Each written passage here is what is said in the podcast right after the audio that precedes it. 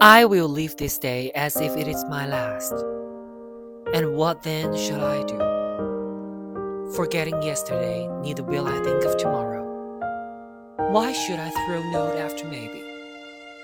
Can tomorrow's sand flow through the glass before today's? Will the sun rise twice this morning? Can I perform tomorrow's deeds while standing?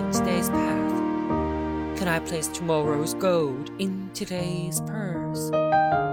Can tomorrow's child be born today? Can tomorrow's death cast its shadow backward and darken today's joy?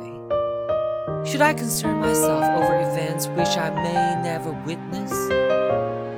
Should I torment myself with problems that may never come to pass? No! Tomorrow lies buried with yesterday, and I will think of it no more.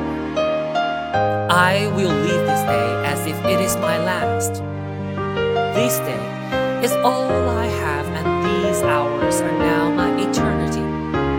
I greet the sunrise with cries of joy as a prisoner who is reprieved from death.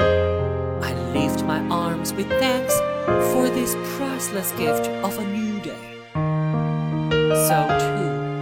I will beat upon my heart with gratitude as I consider all who greeted yesterday's sunrise who are no longer with the living today. I am indeed a fortunate man, and today's hours are but a bonus undeserved.